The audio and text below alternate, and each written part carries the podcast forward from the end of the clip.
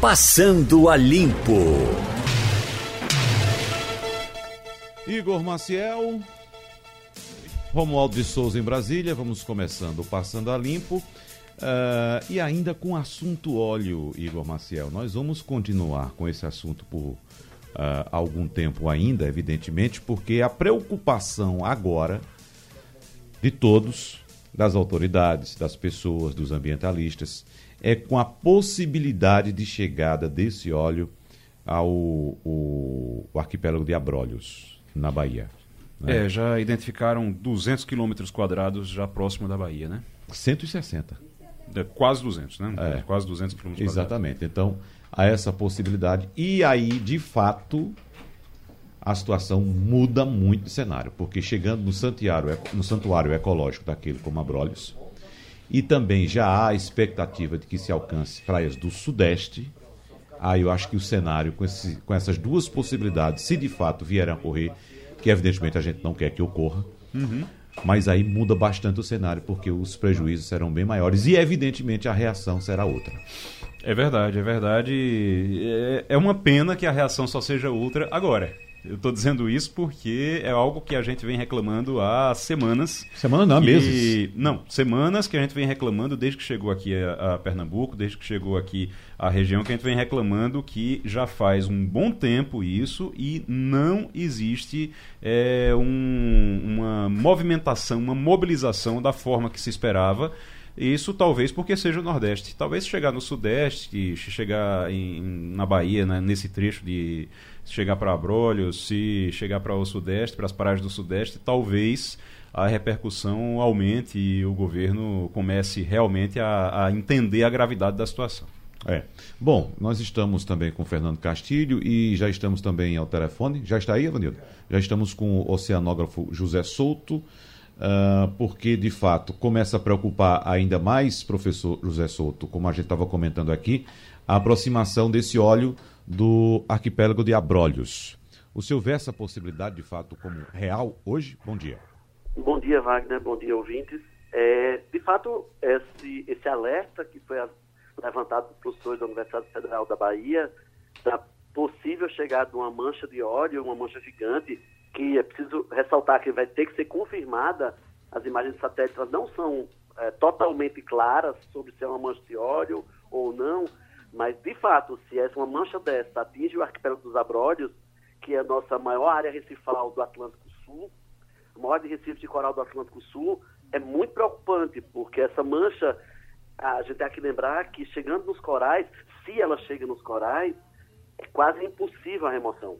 A gente tem visto nas praias aqui de Pernambuco que quando o óleo chega na areia é difícil, mas quando ele chega em cima dos recifes é praticamente impossível a retirada. Então, de fato, é muito preocupante.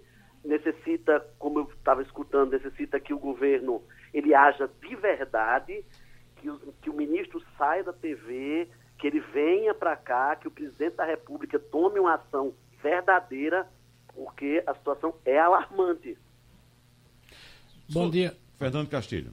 Bom dia, Bom dia professor. Fernando. Uma coisa que me chama a atenção nesse negócio é o seguinte: é, do ponto de vista de um oceanógrafo, o que é que seria, na sua visão, as providências que o governo tomar? Porque a gente olha, o governo tem que tomar providência.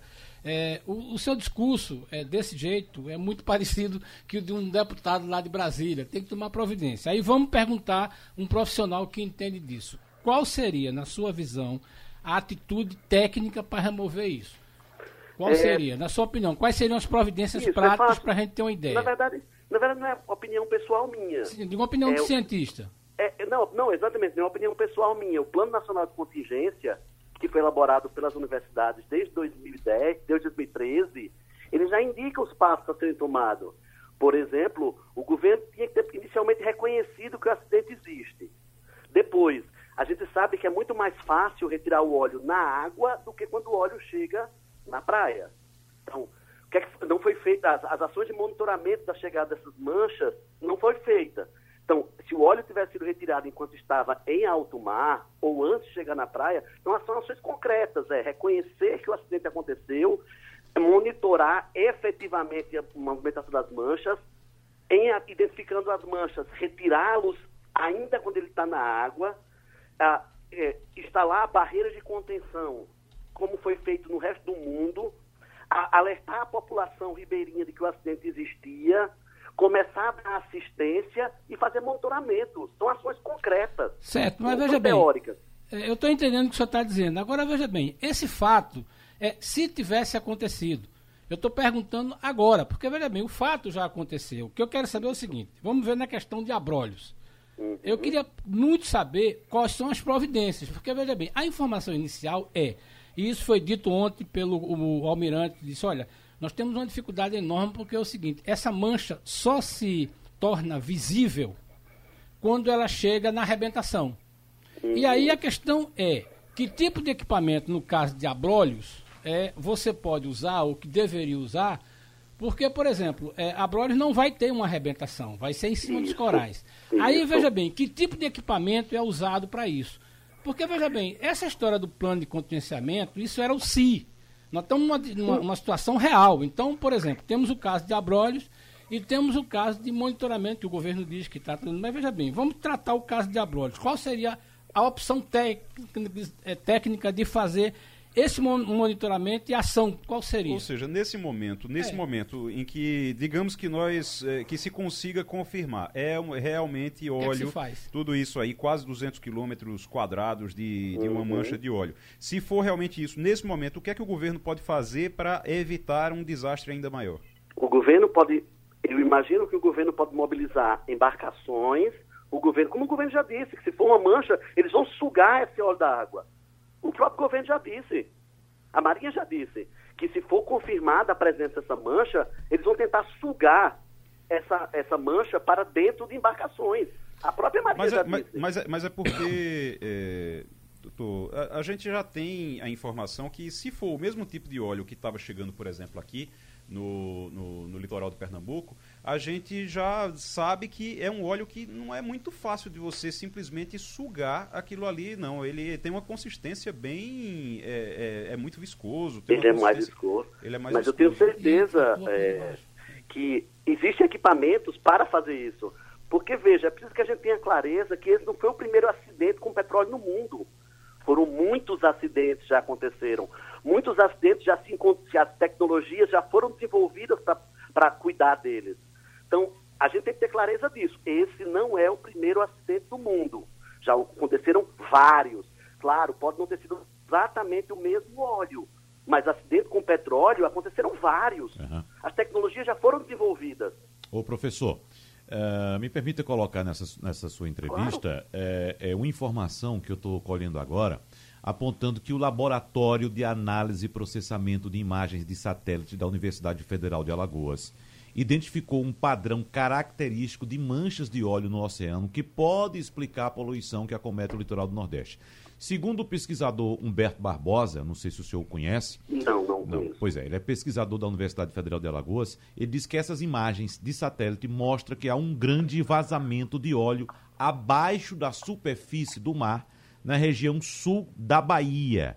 E a imagem descoberta pelo pesquisador segundo os relatos dele, tem 55 quilômetros de extensão e 6 quilômetros de largura, largura, a uma distância de 54 quilômetros da costa do Nordeste. E essa imagem foi divulgada é, na madrugada de ontem, de, de ontem certo? Uhum. Ele disse, inclusive, ele disse o seguinte, é, é, que tivemos um grande impacto, palavras dele, ontem tivemos um grande impacto, pois pela primeira vez encontramos uma assinatura espacial diferenciada. Ela mostra que a origem do vazamento pode estar ocorrendo abaixo da superfície do mar.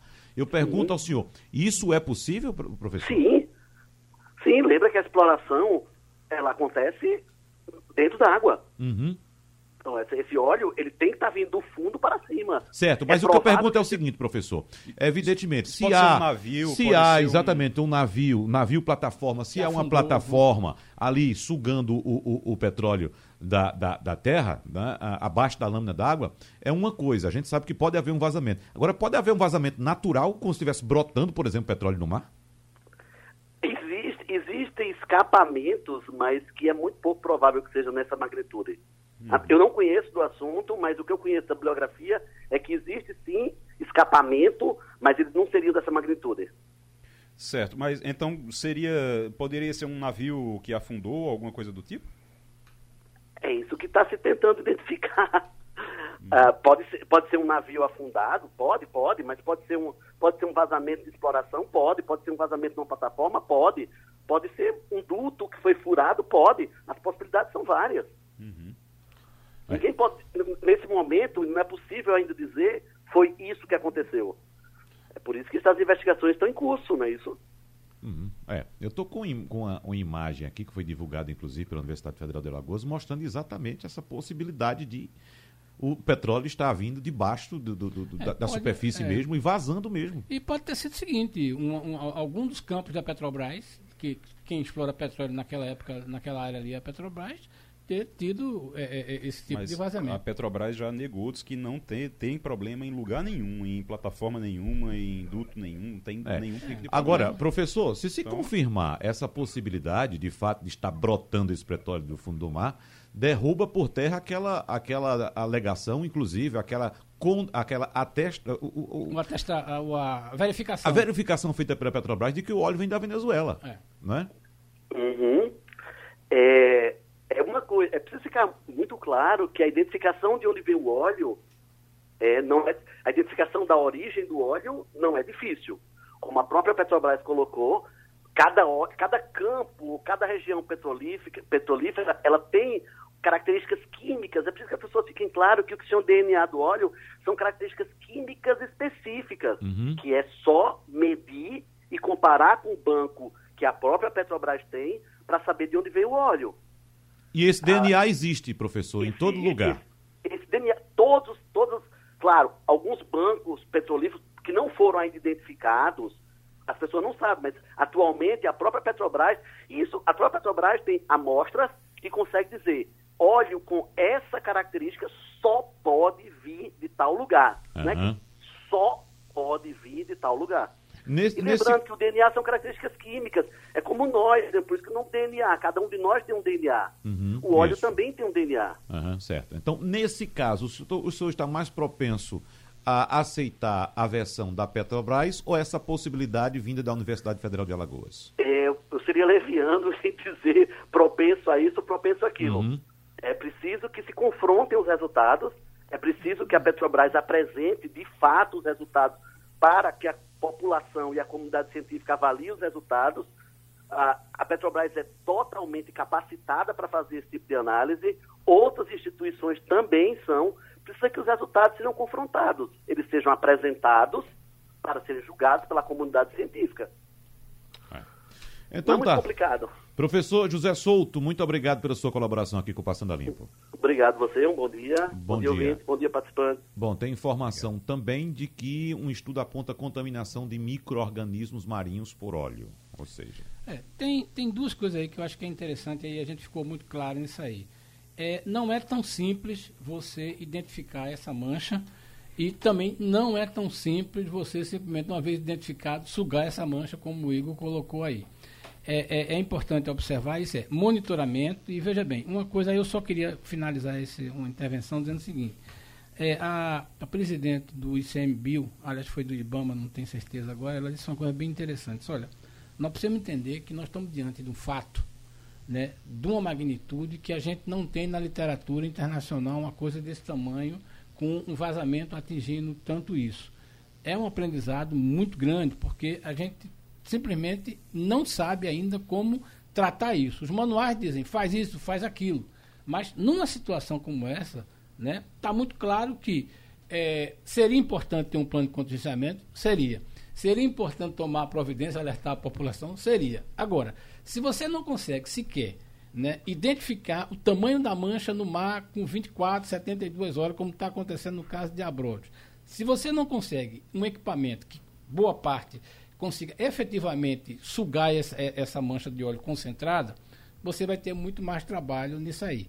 Eu acho que é uma coisa que a, a literatura vai ensinar para a gente como é que trata um negócio desse, porque o que a gente viu foi um vazamento em algum lugar, algum ponto do Oceano Atlântico, que se irradiou para toda a costa é, é, nordestina. Uhum. Infelizmente, foi na costa nordestina, beneficiada primeiro por correntes marinhas, né?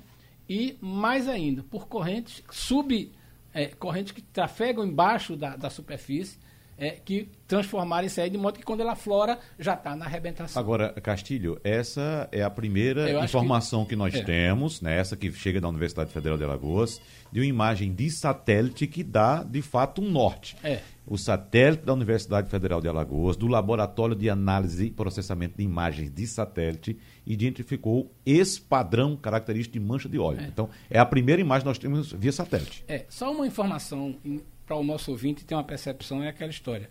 Claro que pelos documentos oficiais a gente tem um DNA de um de um é, petróleo originário na província da Venezuela, na uhum. região de Corabobo. Só que é bom, a história ensina duas coisas. Quando a refinaria Abreu e Lima foi desenhada, e esse foi um dos motivos porque ela foi feita um trem 1 e o trem 2, foi que ela também processasse o, o, o petróleo de Corabobo.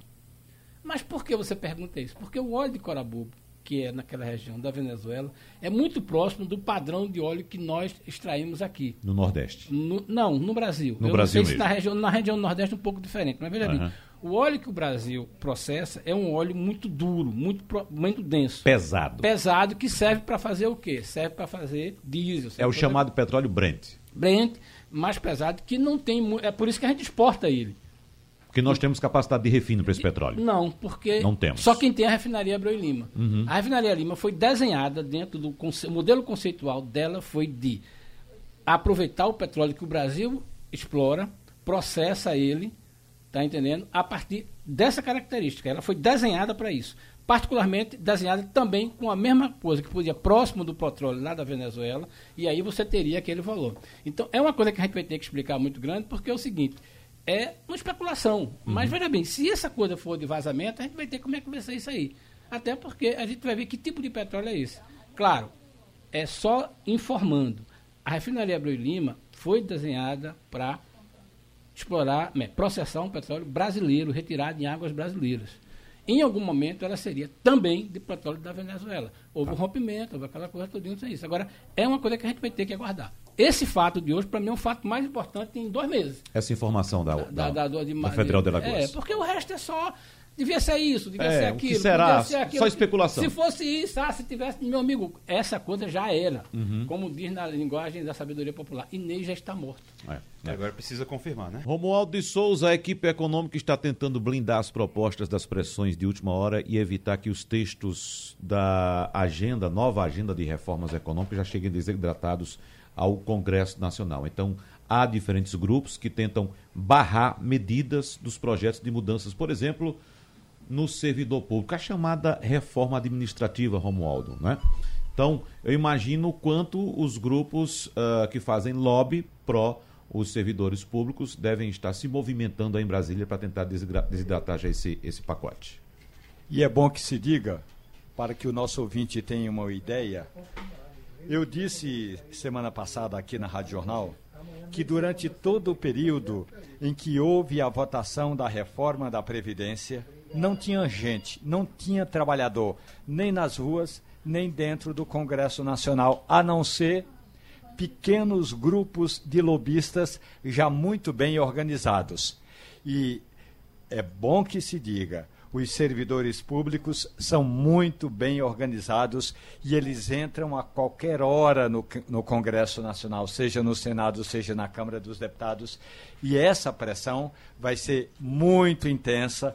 O ministro da Economia, Paulo Guedes, em conversa com o presidente do, do Senado Federal, Davi Alcolumbre, eles conversaram justamente sobre questão de calendário, porque a gente é, tem de se lembrar, não é, Wagner Gomes? Uhum. Ontem a gente debateu sobre isso aqui. Nós já estamos, amanhã já é praticamente novembro.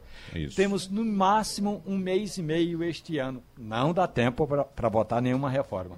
Aí depois vem metade de dezembro, todo mês de janeiro, que é recesso, aí só em fevereiro é que engata uma primeira. Daqui que engate uma primeira num carro que foi feita uma conversão. Antes o carro era a gasolina e passou a ser um carro a, a, a, a álcool, vai demorar um pouquinho para o carro pegar na primeira. Portanto, essa proposta da economia, da área econômica, de reforma administrativa, ainda vai demorar um bom tempo para começar a ser discutida por aqui, Wagner. E eu acho, Castilho, que ainda vem muito barulho por aí né? até porque os grupos já estão se mobilizando, e eu acho interessante também colocar essa, essa, essa ideia aqui para debate. E, por exemplo, a, a, proposta deixa claro que os servidores atuais não serão afetados. A proposta deixa claro que as novas regras servirão para os novos servidores. Mesmo assim, os servidores atuais, naquele espírito de corpo, né, para defender o corporativismo, se unem para evitar que essas mudanças sejam implementadas. Tem uma frase no movimento sindical brasileiro que diz assim: sindicato é para lutar. Né? Sindicato que não luta não tem isso. A gente está vendo agora, agora que neste momento na cidade do Recife, uma ação do sindicato dos é, motoristas de ônibus, né, que conseguiu eleger-se na, na, ao mês passado com essa bandeira de parar trânsito, essa coisa tudo. Então, hoje é uma ação do sindicato que está defendendo os interesses do, do, do, como é que chama, dos motoristas e cobradores. Uhum. Ah, o discurso é de que está perdendo vagas para cobradores, mas é uma forma de.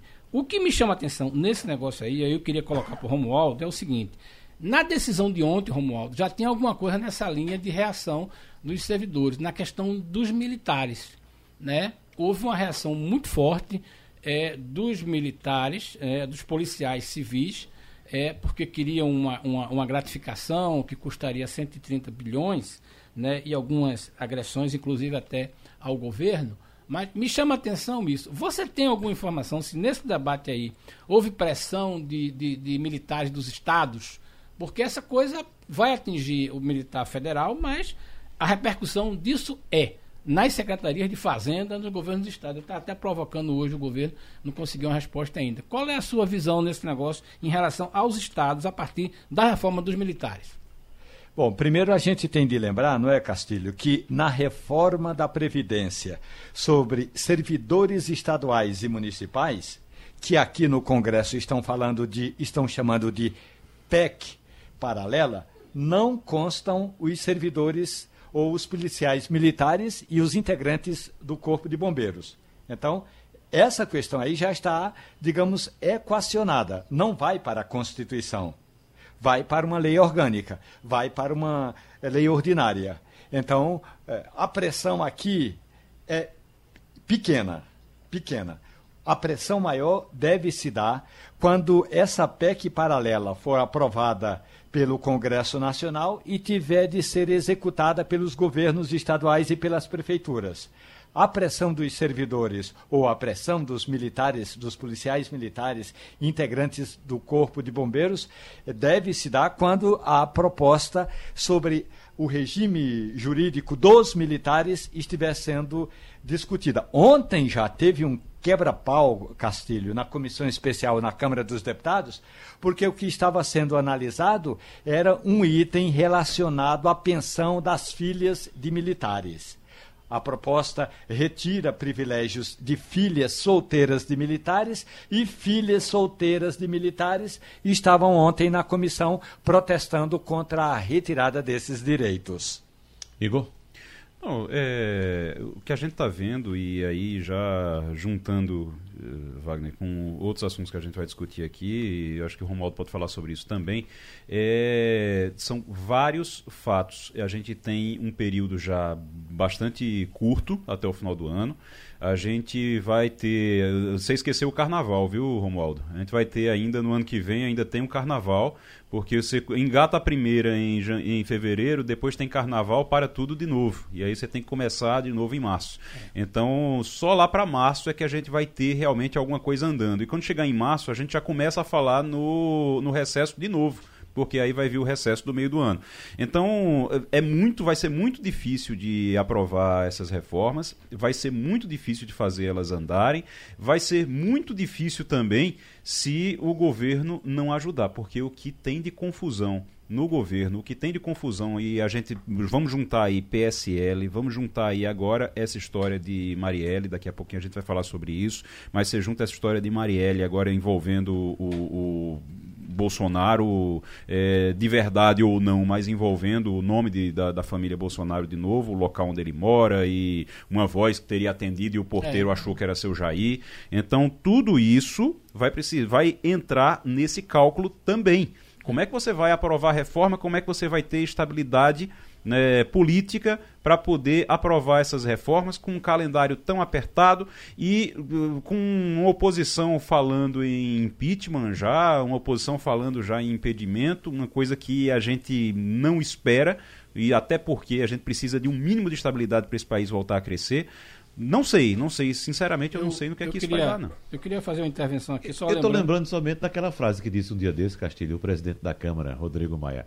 Quem, Quem é, é, que, que vai, vai investir, investir num país desse? É, pois é. Veja bem. Exatamente. É, é, a, a, a, é, uma, é uma dificuldade enorme. o Rodrigo Maia precisa tatuar aquela, é, aquela frase. Aquela sabe? frase. Porque... Mas veja bem.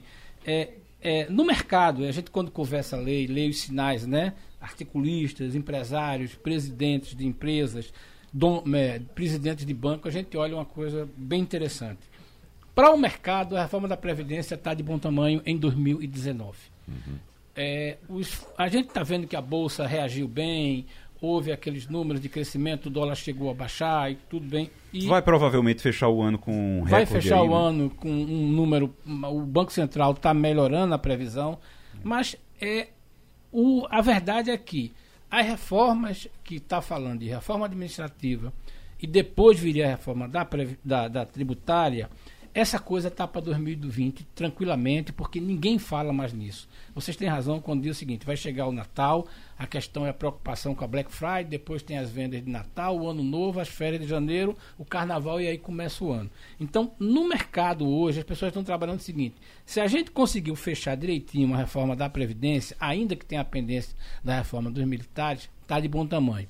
O resto a gente vai vir em 2020, o, o ano passado, o ano que vem. É, é bom que a gente também coloque no, na folhinha do calendário que fica grudado na parede, que o ano que vem é ano de eleição municipal. Uhum. Levando-se em consideração quatro anos atrás, em que 40, eh, 38% dos parlamentares disputaram ou estavam diretamente envolvidos nas campanhas municipais, metade do ano tem de ser Pronto. liquidada a fatura da reforma administrativa ou a reforma é, tributária. É, tributária. Porque depois disso vai ser praticamente impossível aprovar alguma reforma por aqui, Castilho. É. E lembrando, só uma coisa, e lembrando que é na, é na eleição do prefeito, né, Romualdo? Você tem toda a razão. Lembrando ao nosso ouvinte, a eleição do prefeito tem tudo a ver com a eleição do deputado daqui em 2022. É na eleição de prefeito que o deputado estrutura sua base que vai ajudá-lo a se reeleger dois anos depois. Então, além do deputado que vai concorrer de fato a, a, a, ao cargo de prefeito, muitos deles se elegeram deputado federal pensando nisso, tem a questão da estruturação do seu esquema para dois anos depois. Então você tem razão quando diz o mundo, eleito, o mundo político de Brasília acaba no dia no, no recesso de junho. Romualdo de Souza, o presidente Jair Bolsonaro acusa o governador do Rio de Janeiro, Wilson Witzel, de atuar em conluio com o delegado da Polícia Civil encarregado pelo caso Marielle para tentar incriminá-lo. Segundo o presidente da República, o governador do Rio de Janeiro o informou sobre a investigação que ocorre em segredo de justiça no último dia 9 de outubro. E disse ainda que vai acionar o ministro da Justiça, Sérgio Moro, para que o porteiro do condomínio onde um dos acusados de matar a vereadora morava preste um novo depoimento, nesse caso, à Polícia Federal. Como é que vai se desenrolar esse procedimento, Romualdo? Se a investigação está no Rio de Janeiro, né, com a Polícia Civil do Rio de Janeiro, e a Polícia Federal é acionada. Nesse caso é porque o presidente da República foi citado? Pois é, já que o presidente é citado, pelo menos nesse depoimento do porteiro, e aí, como é que o porteiro cita o nome do presidente da República?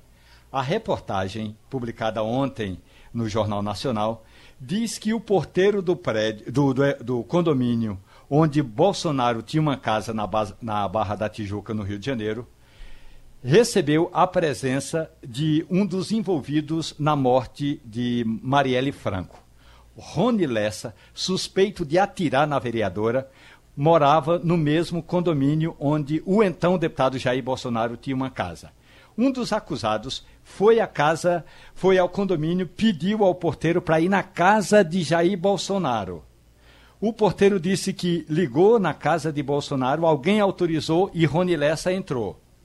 Só que, em vez de ir à casa de Bolsonaro, Rony Lessa foi em outra casa, justamente na casa onde estava um dos envolvidos, eh, o ex-policial militar Elcio Queiroz, acusado de matar a vereadora e o motorista dela, Anderson Gomes. É aí que entra o nome de Jair, de Jair Bolsonaro. E o nome de Jair Bolsonaro entra, Wagner Gomes, por uma questão de proximidade geográfica. Porque Jair Bolsonaro, então deputado federal, tinha ou morava no mesmo condomínio onde morava um dos envolvidos na morte de Marielle Franco.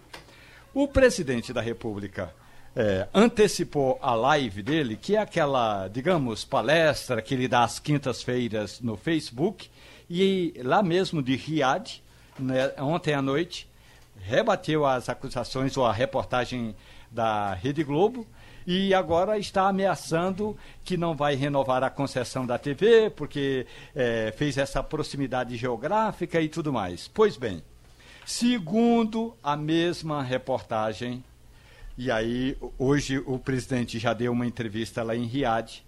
O presidente da República, Jair Bolsonaro, então deputado federal, no dia do crime, no dia em que os dois envolvidos, o Rony Lessa, se encontrou lá no mesmo condomínio com o, o atirador, não é? O Elcio Queiroz.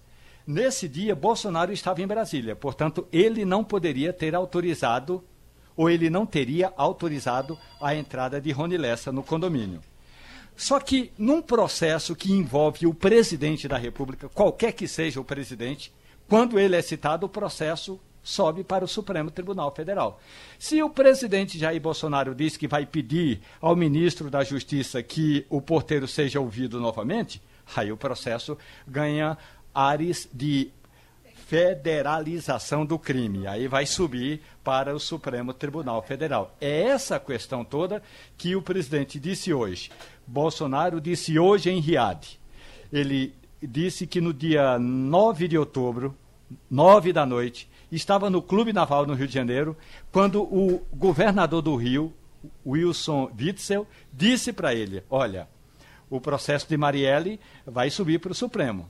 Aí o Bolsonaro pergunta, mas o que, é que eu tenho a ver com isso? Aí Witzel diz, o porteiro citou teu nome. Quer dizer, Witzel sabia do que o processo, que apesar de estar sob segredo de justiça, o governador do Rio sabia que o porteiro tinha comentado o nome dele. E aí é por isso que o nome do presidente. É por isso que ontem o presidente Jair Bolsonaro acusa o governador do Rio de Janeiro de ter vazado informações privilegiadas para a Rede Globo de um processo que corre sob segredo de justiça. Castilho. Olha, a gente tem que usar o bom senso nesse tipo de é, produção jornalística e de matéria para esperar pelo menos 24 horas ou até 48 horas para formar um juízo de valor. A gente tem fatos. Eu acho que o Romualdo colocou muito bem aí. O presidente tem divulgado. Aliás, a própria reportagem mostra o presidente em Brasília, em algumas, em algumas solenidades, na votação, tudo bem. Agora, o complicado dessa coisa todinha, e que aí, independentemente do presidente estar tá envolvido ou não, é que o, a, a, morte de Marielle aconteceu num dia em que os personagens que estão envolvidos com ele, né, de alguma forma, saíram desse condomínio, e aí a gente pode até achar, né, a sensação que se tem é que os caras saíram do condomínio para fazer o serviço ou encontraram umas coisas. É uma situação muito constrangedora, uma situação muito complicada. Agora, Romualdo diz uma coisa bem bem, né? O simples fato de citar o presidente é e vai para o STF. Vai para o STF, o ministro. E outra coisa, é sempre bom lembrar aqui, há uma velha recomendação do Ministério Público Federal, não é isso? E de, de, de, de várias instituições de querendo que essa coisa fosse federalizada. Hum. Quem resiste à federalização é é, como é que se diz? É a Polícia Civil, é a Polícia Civil do Rio e o Ministério Público do, do Rio, Rio, de Janeiro. De Janeiro. Uhum. Há uma resistência muito forte. Eu me lembro que quando o caso aconteceu, Raquel Dodge queria avocar e houve uma briga do, do, do, do Ministério Público é, Estadual dizendo que tinha que fazer isso. E se viu que esse inquérito é muito complicado, né? conseguiu chegar a esses dois, dois suspeitos, mas é uma coisa hum, que agora eu acho que não tem como, Igor. Não sei se. A sensação que eu tenho é o seguinte: a partir do gesto do presidente e a partir da manifestação dele em relação ao ministro Sérgio Moro é, não tem como o STF não avocar esse inquérito, Veja, determinar. Uh, Quais seriam? Eu não sei. Eu, eu informação, queria... informação que eu tenho é que o, o PSOL, que é o partido da, da Marielle, né, que era da, hum. da Marielle, o PSOL já está tentando marcar, ou já marcou uma conversa com o Toffoli com o presidente do STF. Quer conversar com ele porque imagina que o processo vai para o STF. Agora, independente disso. Esse caso vai para a Polícia Federal ou vai para o STF? Seria através da Polícia Federal. Ele sobe para o STF, é. caso, e o STF determina. Ah, eu acredito que o, o, o, trâmite seja esse. O STF determina que a Polícia Federal assuma. Agora, o, nesse caso, o Romualdo tá, citou uma coisa que até então o problema era geográfico, né. Romualdo? É. Até então, o que a gente sabe é geográfico. Era uma coincidência, uma infeliz coincidência geográfica para o Jair Bolsonaro. É.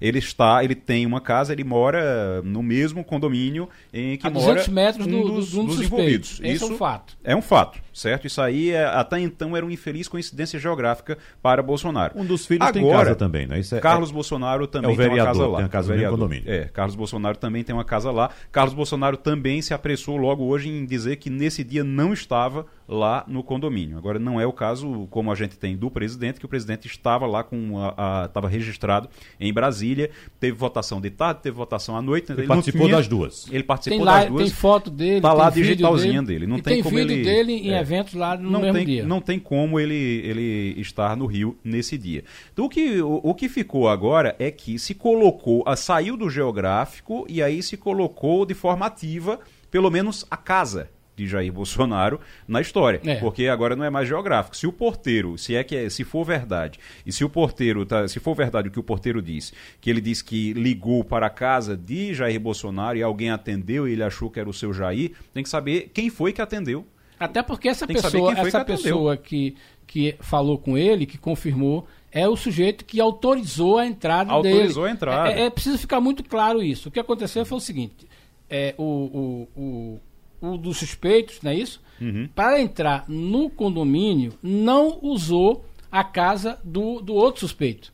Não é isso? Exato, foi o atirador. Exatamente, para não, foi ficar, o atirador. Não registrado aí, uma ligação aí ele usa eles. o nome exatamente do, da casa 58, que é onde mora o presidente, uhum. e diz que vai para lá.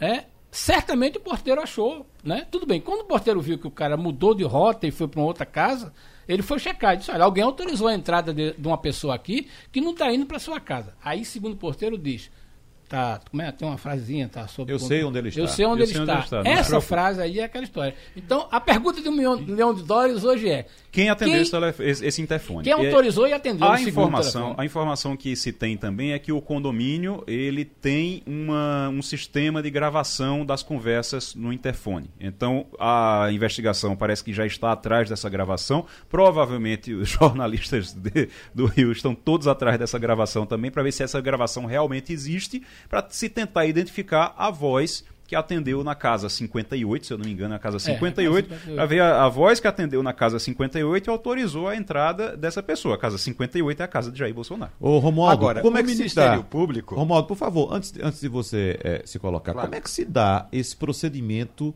de é, registro dos parlamentares, tanto na Câmara como no Senado? É um registro seguro? Como é? Tem que se apresentar, tem que colocar digital, o dedinho lá, como é que se dá esse processo? Tem dois registros. Um fica uma pessoa, um funcionário, nas principais entradas. Toda vez que, que entra um parlamentar, ele registra, ele, o, o funcionário, registra. Fulano entrou. Tanto é que agora, nesse instante, eu estou aqui com o meu aplicativo é, da Câmara dos Deputados e que diz o seguinte: aí, aí fala, total de deputados, 513. Presença na casa. Aí é os que entraram na casa. É, 242. Registro no plenário. 111. No, no plenário, só registra com o dedinho do deputado. Uhum. Agora, a entrada na casa é um servidor público que faz esse registro. Aliás, são vários servidores que fazem esse registro. O registro que Bolsonaro apresentou ontem não é o registro de entrada. Não é só, desculpe, não é só o registro de entrada, porque isso aí não é feito por ele. Mas é o registro de entrada, que está no ponto lá da Câmara dos Deputados, como também o dedinho de Bolsonaro como deputado federal no plenário da Casa em duas votações. São os dois, então. São dois. Uhum. Agora, para votar e para efeito de quórum de quantidade de parlamentares para votação, só vale o dedinho. Ah, vocês levantaram. E se o cara não tiver o dedinho, é, é, é, ele precisa fazer qualquer reconhecimento que pode ser o facial pela íris ou pela voz. Eu te interrompi, Romualdo. Você queria falar alguma coisa? Eu queria que você concluísse seu raciocínio para a gente fazer o intervalo e voltar para concluir esse assunto. Não, já rapidamente concluindo aqui. É bom lembrar, Wagner Gomes, que essa investigação em torno do porteiro não é nova. O. Ministério Público do Rio de Janeiro já esteve com o ministro Dias Toffoli eh, quando, eh, mesmo sem falar com o juiz lá do Rio de Janeiro que acompanha o processo, eles vieram, integrantes do Ministério Público do Rio, estiveram com o ministro Dias Toffoli.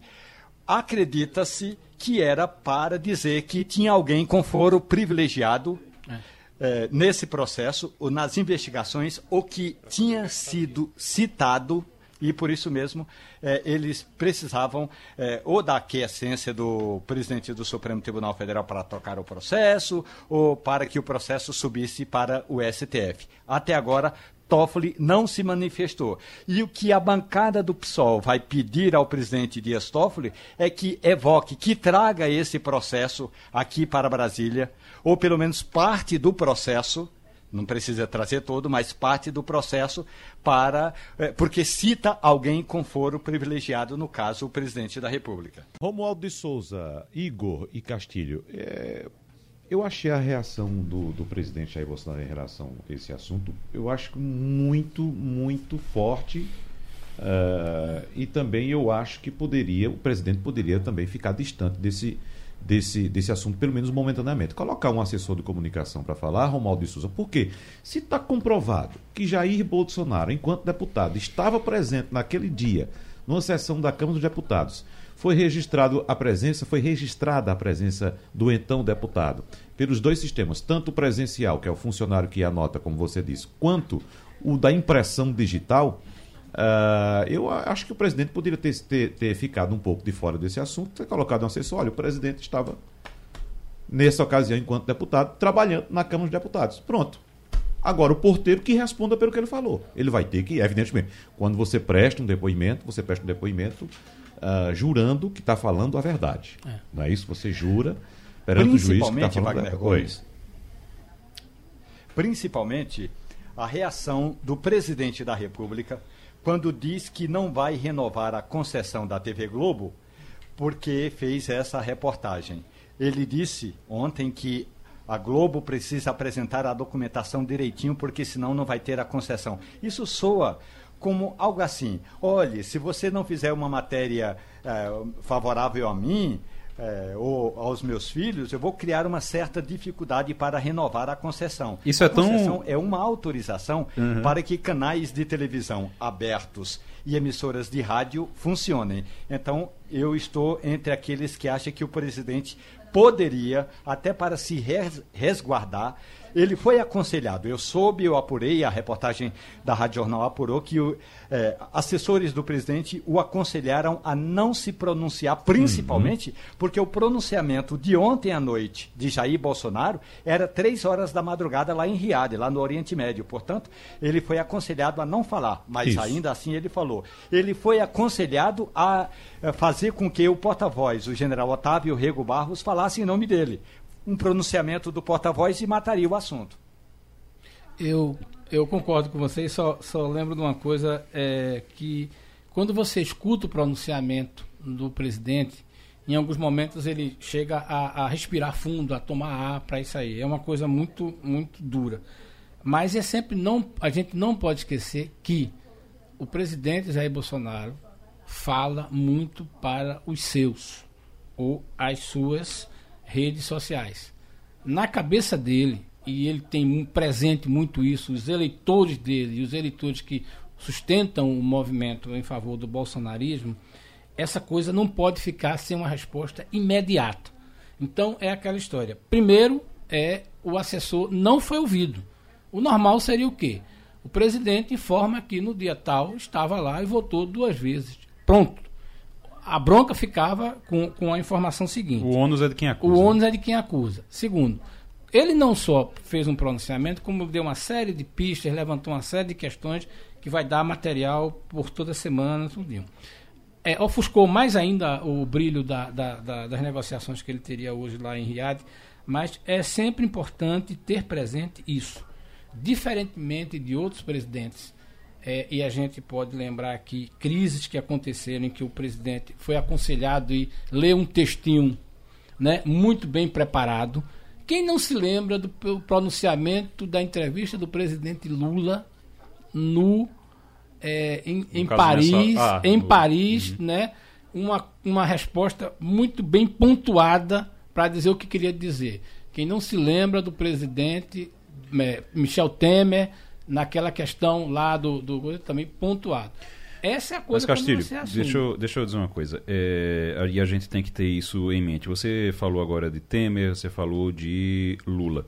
Se você pegar ah, nos momentos de crise, e geralmente é. nos momentos de. Quando você tem uma crise dessa forma, geralmente é normal você buscar os seus. Você tem que buscar é, apoio dos seus. É. Então, quando você, você tem uma, uma situação de crise como essa com Lula, Lula se voltava para a câmera, falava com o povo daquele jeito é, dele, é, se fazendo de vítima e aquela coisa é o jeito dele falar. Então você fala para os seus. Bolsonaro buscou, buscou os dele, deles, é. que é exatamente é, o, o que o absorve essa coisa mais raivosa de estão me perseguindo, de estão. Agora preocupa muito, Romualdo, você falando da, da história da concessão, me preocupa muito porque a última vez que eu ouvi sobre essa história de caçar concessão ou de não renovar concessão foi na Venezuela.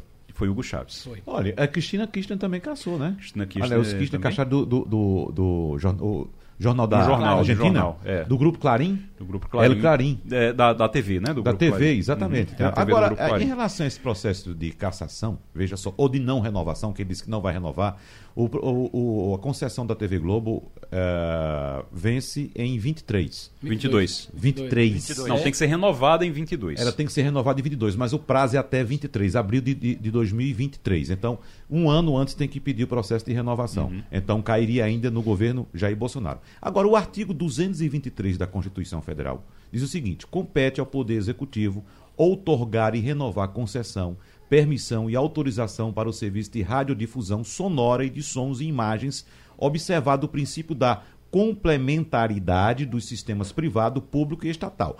Aí o parágrafo primeiro diz o seguinte: o Congresso Nacional apreciará o ato no prazo do uhum. artigo 64. Exatamente. Tatati, tatata, Não depende a dele contar do recebimento da mensagem.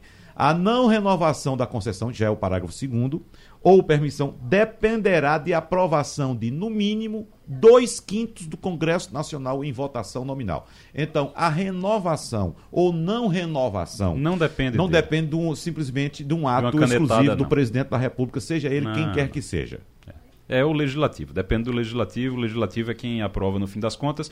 E, aliás, dois quintos, Romualdo, faça, faça você é melhor de matemática do que eu, não sei. E conhece esses dois quintos. E, e conhece esses dois quintos. dois quintos não é muito difícil de se alcançar, ainda mais para uma empresa da, do tamanho da TV Globo, né? É, até porque é, essa é uma votação que se dá numa sessão do Congresso Nacional. Primeiro votam os senadores, depois os deputados.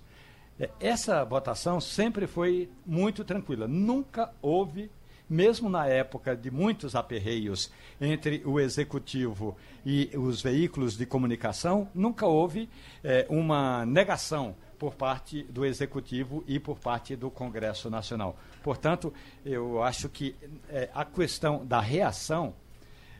O, o, o, o, o, presidente Jair Bolsonaro, é evidente que ele fala para o seu público. Agora, o público de Jair Bolsonaro, imaginando aí aqueles 5 milhões de seguidores que ele tem no Twitter, esse público já está definido. Uhum. Não, dificilmente haveria uma reação diferente.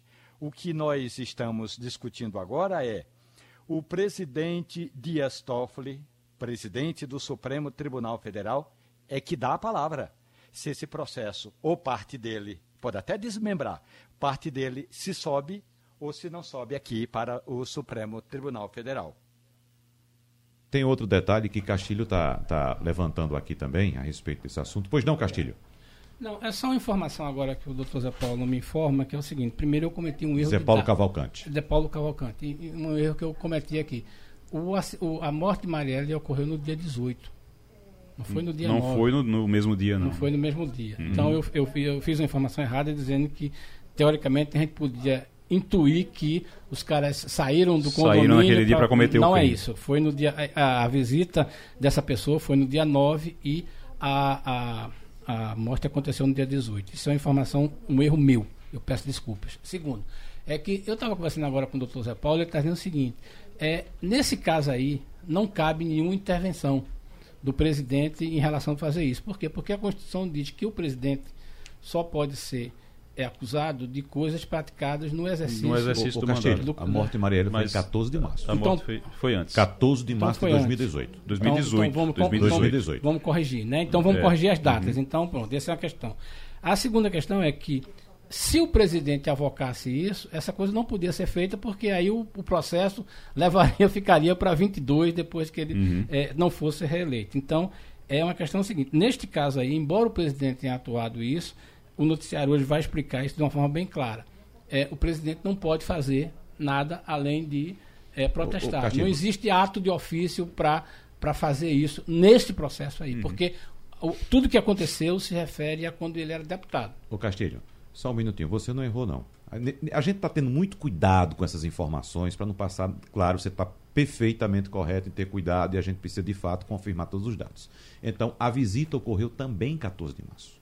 Foi no, então foi realmente. A visita no, condomínio. O condomínio foi no dia da morte de Mariela. Foi no dia da morte. Okay. Foi? No mesmo é. dia da morte. Então tá certo. Então, eu tinha essa informação, você disse, você é. corrigiu a sua. Eu refazi, Eu fui procurar aqui. É, eu refiz, agora, perdão, refiz aqui. É, eu não estou retificando ao professor e querido amigo Zé Paulo Cavalcante. Não, ele não disse não. Isso é que eu estava vendo agora. Ele ah, falou tá. na questão Porque... do, do processo. A questão do, do, do, foro privilegiado do presidente da República é um suposto crime cometido antes do mandato, ele vai para uma gaveta Pronto. e esperar que termine o mandato. Pronto, é isso aí. Isso, exatamente. Jair Bolsonaro tornou-se presidente da República em 1 de janeiro. Portanto, tudo que Jair Bolsonaro fizer a partir de 1 de janeiro vai ser, ele terá de se reportar ao Supremo Tribunal é. Federal com autorização da Câmara, da Câmara dos Deputados. É. E a gente então, discutiu tem muito ter autorização da Câmara dos Deputados. É. A gente discutiu muito isso bem recentemente em relação ao processo de impeachment de Dilma. Uhum. Se o crime de responsabilidade de Dilma tinha sido referente ao segundo mandato ou ao primeiro. Né? Lembra disso? Uhum. Então, então a, a, a, movimentação toda foi em cima do crime de responsabilidade que teria sido cometido no segundo mandato. Porque se fosse do primeiro, ela não poderia mais responder. É. Né? É verdade. Tem que ser dentro do mandato. E o que mais? É isso. Então acabou Passando a Limpo. Passando a Limpo.